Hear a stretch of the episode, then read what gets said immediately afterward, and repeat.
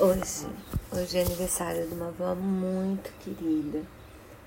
Na verdade, eu tive muita sorte com a avó. E eu vou gravar aqui também o podcast que eu gravei um ano atrás, em que eu passei essa, esse aniversário no Ibirapuera, vendo as luzes de Natal. Hoje eu não vou fazer isso porque eu vou ter, vou receber a família em casa, que vai ser muito especial para mim também. Mas super vale a pena ver as luzes de Natal, então eu vou tocar o episódio para vocês. Saudade. Saudade da minha avó, que fazia aniversário hoje. E acho que me deu de presente uma noitinha aqui no Ibirapuera, vendo Afonso Vendo as árvores todas iluminadas, tá lindo demais. Não deixem de ver.